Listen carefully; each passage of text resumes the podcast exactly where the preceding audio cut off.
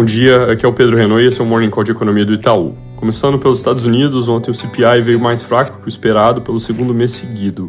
O núcleo de inflação teve alta de 0,2% em novembro, enquanto nossa projeção e consenso eram cerca de 0,3% e a leitura anterior era de 0,27%. A variação em 12 meses caiu de 6,3% para 6%, e o índice cheio também veio mais baixo, teve alta de 0,1% no mês e queda de 7,7% para 7,1% na variação ano contra ano. A surpresa aconteceu por quedas mais fortes da inflação de carros usados, passagens aéreas e assistência médica, não foi algo super disseminado, e a parte de serviços em geral seguiu bastante pressionada. De qualquer forma, a inflação nesses últimos dois meses rodou num nível mais baixo e está dando mais sinais de desaceleração. A parte de bens deve seguir desacelerando, aluguel deve estabilizar, enquanto a parte de serviços ainda vai ficar pressionada pelo mercado de trabalho durante um tempo.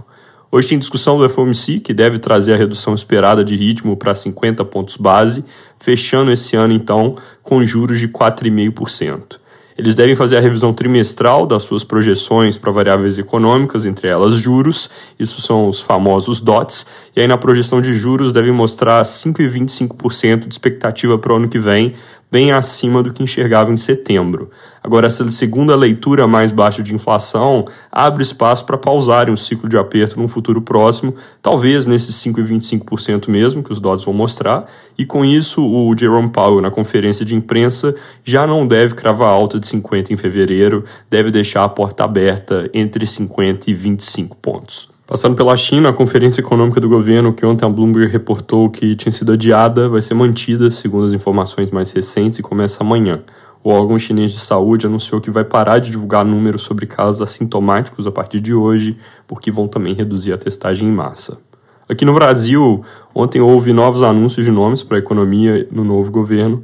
O futuro ministro Fernando Haddad apontou Gabriel Galípolo como secretário-geral da Fazenda e Bernardo Api como secretário especial para a reforma tributária. Galípolo é ex-presidente do Banco Fator e atuou ao longo dos últimos meses como conselheiro econômico para a campanha. Bernardo Api é um economista conhecido justamente pela sua defesa de uma simplificação dos impostos sobre consumo no Brasil.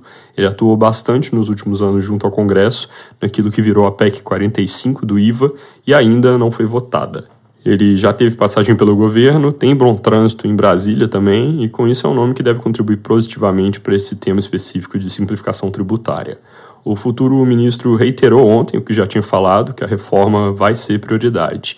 Disse também que vai antecipar a proposta ao Congresso de um novo arcabouço para o teto de gastos, mencionando que vai buscar obstinadamente ajustar as contas públicas sem prejudicar a população.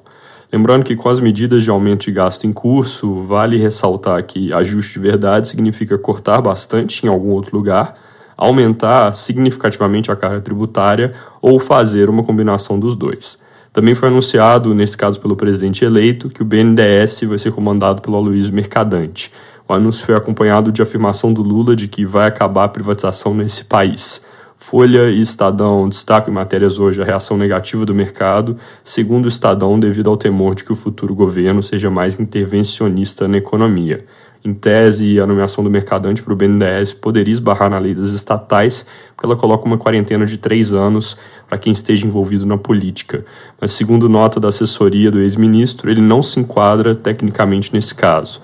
De qualquer forma, ontem à noite a Câmara aprovou uma mudança na lei das estatais que corta exatamente essa quarentena de três anos para um mês passou com 314 votos favoráveis, 66 contrários, agora vai para o Senado. Essa mudança abre espaço para nomeações de perfil político em outras empresas, como Caixa e Banco do Brasil, que, segundo Haddad, também vão ser definidas pelo futuro presidente. Depois da postergação de ontem, a Câmara começa a discutir hoje a PEC da transição. O adiamento, segundo o valor econômico, se deu como forma de pressão sobre o julgamento do STF a respeito das emendas de relator e também por negociação de cargos no novo governo. Ontem, Elmar Nascimento, do União Brasil, foi definido relator e agora a expectativa de que a coisa ande, mas segundo Arthur Lira, a votação pode se encerrar só na semana que vem, já bem perto do fim do ano legislativo. Ainda em Brasília, o STF retoma hoje o julgamento do chamado orçamento secreto e deve ouvir o voto da Rosa Weber, que relata os casos sobre esse tema. Demais votos podem ficar para amanhã. Indo para a economia, para quem perdeu o comentário de ontem, a ata do Copom veio com um recado mais duro que o comunicado, falando com mais detalhes sobre os riscos fiscais e mostrando que talvez a barra para voltarem a subir juros não seja tão alta assim, porque colocaram ênfase sobre as expectativas de inflação para 2024, que já começaram a ter mudança de distribuição e disseram que isso preocupa. Nós ainda acreditamos que uma reação mais provável ao aumento do risco fiscal seria adiamento dos cortes, que hoje a gente espera para agosto em diante, mas a ata mostra que o Copom pode decidir sim voltar ao ataque se a política fiscal começar a jogar muito contra. Também saiu o resultado do setor de serviços, com a primeira queda em sete meses, 0,6% de recuo, um pouco pior que a nossa projeção de menos 0,3% e o consenso de menos 0,2%.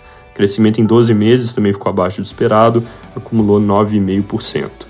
Hoje saiu um indicador do Banco Central que consolida esses números setoriais, o IBCBR, que deve vir com alta de 0,2% em outubro, dado que os números de indústria e comércio foram ligeiramente positivos, mais do que compensando essa queda de serviços. É isso por hoje, bom dia.